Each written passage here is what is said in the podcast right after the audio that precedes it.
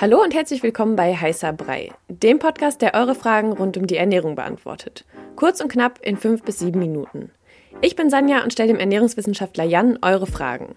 Antworten gibt's ohne viel Gelaber, direkt auf den Punkt und wissenschaftlich fundiert. Stellt uns eure Fragen via DM bei Instagram an koro-de. Und jetzt viel Spaß mit der Episode.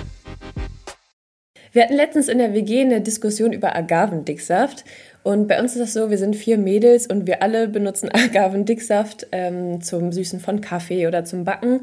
Und ähm, bei uns existiert eigentlich gar kein normaler Haushaltszucker. Mhm. Ähm, genau, und dann hat irgendwer von uns gelesen, dass das vielleicht gar nicht so die beste Zuckeralternative ist. Und genau, darüber sprechen wir heute. Und es wäre ganz gut zu wissen zum Anfang, was Agavendicksaft überhaupt genau ist. Gut, gute Frage. Agavendicksaft ist Sirup oder Saft aus Agavenblättern die aus Mittel-Südamerika kommen und besteht im Gegensatz zum Haushaltszucker zum großen Teil aus Fructose. Fructose ist genauso wie Glucose ein Einfachzucker und zwei Einfachzucker ergeben einen Zweifachzucker. Und bei Agavendicksaft eben, wie gesagt, so 70 bis 90 Prozent Fructose, der Rest eben Glucose. Und beim Haushaltszucker ist es so, dass der zu 50-50 aus Fructose und Glucose besteht, was auch der größte Unterschied ist. Und damit einhergeht, eine höhere Süßkraft beim Agavendicksaft, einfach weil Glucose weniger stark süßt als Fructose. Okay, das ist ja als Background schon mal gut zu wissen, mhm. aber ist Agavendicksaft denn wirklich eine gesündere Zuckeralternative? Also es hat ja ein, zumindest jetzt bei uns in der WG, ich kann jetzt in, nur für uns vier Mädels sprechen, ja. ein sehr gutes Image. Und nicht nur bei euch. Es gibt ganz viele Leute, die glauben, dass das ein, äh, super, eine super Alternative ist, um es kurz zu machen. Nein, das stimmt nicht. Aus ernährungswissenschaftlicher Sicht ist es keine bessere Alternative oder keine äh, gesündere Alternative im Sinne von zum Beispiel, was jetzt ähm, ja, Zucker angeht. Ne? Viele Leute wollen Zucker einsparen, bringt aber jetzt nichts in dem Falle auf Agavendicksaft umzusteigen. Es hat einfach nur ein super Image, mhm. aber es ist nicht besser. Woher kommt das denn dann? Also es gibt, ähm, es gibt da so zwei, drei Punkte, die bei Agavendicksaft ähm, im Prinzip vielleicht ein Vorteil sein könnten. Mhm. Das eine ist, ähm, es hat dadurch, dass es zum Großteil aus Fructose besteht, einen relativ geringen Impact auf den Blutzuckerspiegel, weil da, dazu könnten wir vielleicht nochmal separat sprechen. Aber Fructose wird anders verstoffwechselt als Glucose und Fructose wird eher über die Leber verstoffwechselt und zwar insulinunabhängig. Ja? Und wir wissen, ne, Insulinprobleme und äh, Haushaltszucker und sowas ist ein Problem. So, und deshalb müssen Menschen, die Diabetes haben, eben darauf achten. Und für DiabetikerInnen ist es halt bedingt besser, ja, fruktosehaltige Süßstoffe mhm. oder Süßungsmittel zu verwenden. Okay, weil die das besser vertragen. Genau, weil es halt insulinunabhängig verstoffwechselt wird. Ähm, ja, und, und es hat halt eine, eine niedrigere einen niedrigeren glykämischen Index. Der so ein Maß ist, also der, da geht es einfach um den Impact, also die Wirkung auf den Blut, Blutzuckerspiegel von irgendeinem Lebensmittel. Das gibt es für alle Lebensmittel, Kartoffeln und dann auch Agavendicksaft zum Beispiel. Ähm, aber es ist auch ein veraltetes Maß. Also das würde jetzt heute in der Ernährungswissenschaft niemand würde mehr hingehen und sagen, naja, Nudeln haben äh, einen niedrigeren glykämischen Index als jetzt Kartoffeln, deshalb sind die gesünder oder so. Also, das würde man nicht mehr machen. Das Vielleicht können wir dazu noch mal was machen. Genau, das ist genau. Immer, das ist aktuell. nee, leider nicht. Also das ist genauso wie biologische Wertigkeit bei Proteinen, bei Eiweißen. Genau dasselbe Thema ist auch veraltet. Und, aber das geistert halt immer noch sehr, sehr lange rum ne, in den Köpfen. Und genau, im Pro ist auch vielleicht Agavendicksaft, wie gesagt, ist ein bisschen süßer und man muss daher weniger verwenden. Ja, man spart eventuell mehr Kalorien und es hat ein bisschen mehr aufgrund der Verarbeitung äh, Mineralstoffe und Spurenelemente und auch Vitamine. Allerdings, ähm, naja, die, die Mengen sind eigentlich zu vernachlässigen, weil man isst ja so wenig davon, dass es dann egal ist, ob da 3% mehr Magnesium drin sind oder so. Ne? Das ist also, das sind im Prinzip die Pro-Punkte, die aber gar nicht ins Gewicht fallen. Und der der gegenteilige Effekt ist halt also auf der Kontraseite beim Agavendicksaft, dass eben die höhere Süßkraft auch dazu führen kann, dass die Süßpräferenz sich verändert. Gerade bei Kindern, also man weiß, dass die Geschmacksnerven und Empfindungen sich anpassen und mhm. je süßer man ist, desto eher gewöhnt man sich dran, dann braucht man immer mehr süß. Ja. Und auch Kinder insbesondere. Und deshalb ist es vielleicht gar nicht so eine schlaue Idee, Kinder daran zu führen, an eine sehr hohe Süßkraft oder eine höhere Süßkraft.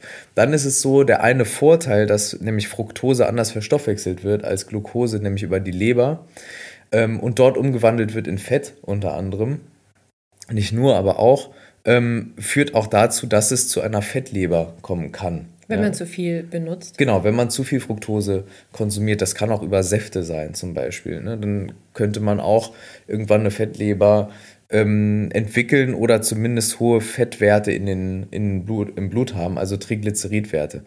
Ähm, bei Überernährung, also wenn man einfach durchgehend zu viel isst und auch zu viel Fructose, kann es auch dazu kommen, eben, dass man, naja, bestimmte Erkrankungen entwickeln kann, die aufgrund einer Fettleber oder einem gestörten Stoffwechsel äh, dann entstehen können. Und in Tiermodellen kann es eben dann auch zu Übergewicht und so führen. Und man weiß auch relativ gut, dass der Mechanismus beim Menschen auch funktionieren müsste. Mhm.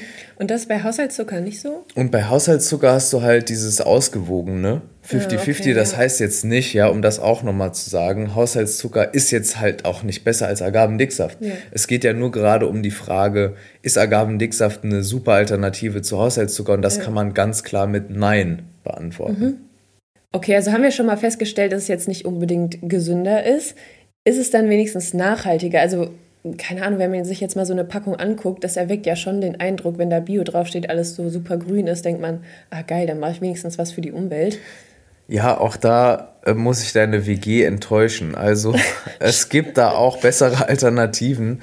Ähm, jetzt gucken wir uns mal an, also wo kommt denn Zucker her? Das kommt aus Rüben. Äh, die wachsen auch zum Beispiel in Deutschland, also der Haushaltszucker zum Beispiel. Äh, nicht nur und so weiter, aber jedenfalls Agaven wachsen hier halt nicht. Die kommen halt überwiegend aus Mittelamerika, Mexiko. Und ähm, das hat natürlich schon mal, okay, ein langer Transport, Transportweg. Dann ist es so, dass diese Pflanzen wie in Mittel- und Südamerika und auch sonst, wo viel, ähm, wo viel Agriculture betrieben wird, in Monokulturen angepflanzt werden. Das ist nicht gut für den Boden, das ist nicht gut für die Umwelt. Ähm, das führt zu Erosion, das führt eben dazu, dass der Boden einfach ähm, un unbelebt ist, in Anführungszeichen, und auch die, die Umwelt sich anpasst. Also auch die Tierarten sich dementsprechend anpassen, das ist auch nicht gut für die Artenvielfalt zum Beispiel.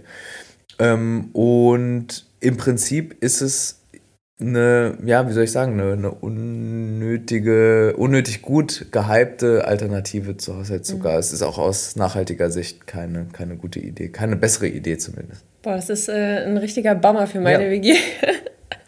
ja. Okay, also gut, dann wissen wir schon mal beides, also beide Faktoren nicht so geil bei Agavendicksaft. Genau. Jetzt frage ich mich, okay, was mache ich jetzt, wenn ich trotzdem keinen Haushaltszucker verwenden will? Mhm. Was wäre dann eine bessere, ja, was wäre denn ein besserer Ersatz für ähm, Zucker? Für, genau, wenn man so, wenn man das so flüssig mag und deshalb machen wir das jetzt vergleichbar, wäre Ahornsirup eine Alternative. Ahornsirup ähm, ist auch flüssig, hat auch ja einen Eigengeschmack je nach Grad und Verarbeitung und so ähm, ist sehr vielseitig einsetzbar und hat halt weniger Fructose mhm. als Agavendicksaft, also wirkt weniger auf die Leber und mhm. auch nachteilig ne, da, daraus. Kommt aber auch aus Kanada, ne? Kommt aus Kanada ähm, und, und dementsprechend auch aus der nachhaltigen Perspektive oder der Sicht der Transportwege jetzt ähm, vergleichbar zum Beispiel mit Agavendicksaft.